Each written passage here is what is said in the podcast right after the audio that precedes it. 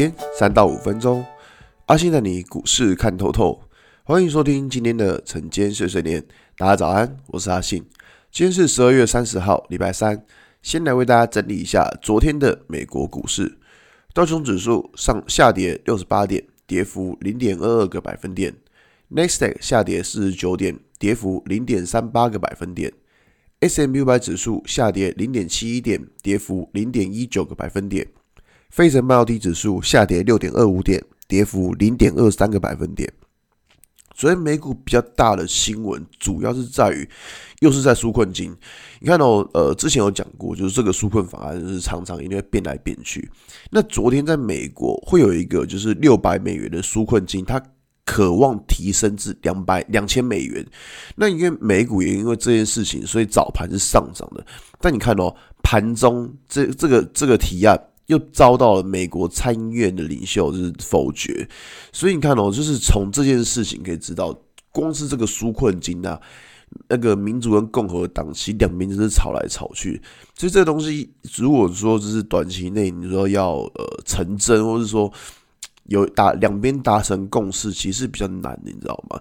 因为像这个纾困金，毕竟它牵扯到太多事情了，就有点像是那种台湾的那种国民党跟民进党的一样的概念，你知道吗？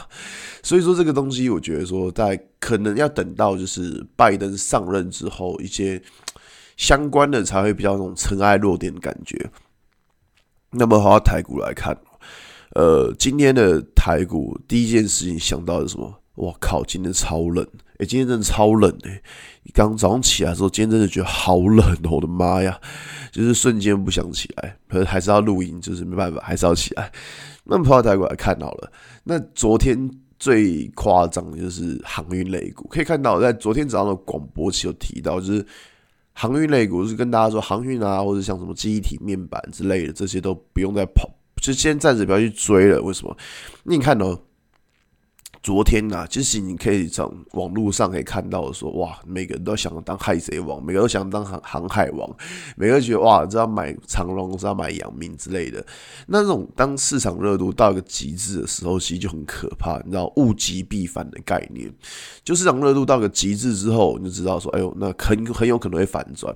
尤其我们看到像是航运类股，像是阳明啊或长荣，其实它这个月的月线的量已经超级无敌大。也就是说，它在报一个它历史大量的情况之下，呃，这种状况不能说它会立刻走弱，也不能说它不会创新高，只是觉得说它开始整理的机会会比较高一点。那所以说，也是因为这种状况，会跟大家说，哦，这种这种很呃很热门的类股，就今暂暂时不要去碰了。那机体其实也是差不多的状况，不过机体倒是比航运要好一点点。那昨天还有一件事情就是，呃，三星呢、啊，它原本要在预定是明年三月会结束所有的 LCD 的面板生产，然后可是因为现在因为三星它改变主意，因为我们知道现在面板报价在上涨嘛，那所以说三星它会现在讲说要再让 LCD 面板会再延长生产一年，诶，那这个情况就可能怎么样，让面板的报价会下跌，所以。可能像是一些台湾像群创啊、友达这些，可能就会被影响到。这个都是今天的新闻。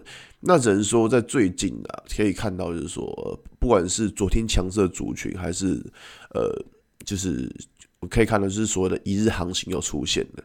当然，因为可能跟现在快到年底是有关系的，所以大家会比较不愿意去报股票。因为这礼拜就这个呃，不是说这礼拜，今年就剩下两个交易日，然后剩下叫什么？就要跨年了。然后跨年又是三天的连假，所以变成说不确定性会变得比较高。这边其实说大家去降低交易，其实好像也不是什么太、太、太、太复、太太那个的事情，因为毕竟大家会怕，你知道吗？尤其是现在美股这么高，然后随随便便一个纾困案的金额，然后又下跌。所以说这边还是觉得说主战场还是可能要到明年一月才开始吧，然后只是说这边的节奏可以开始变快了，所以大家在操作的时候还是稍微小心点吧，就记得就是那种看到那种强的就不要去乱追了，好吗？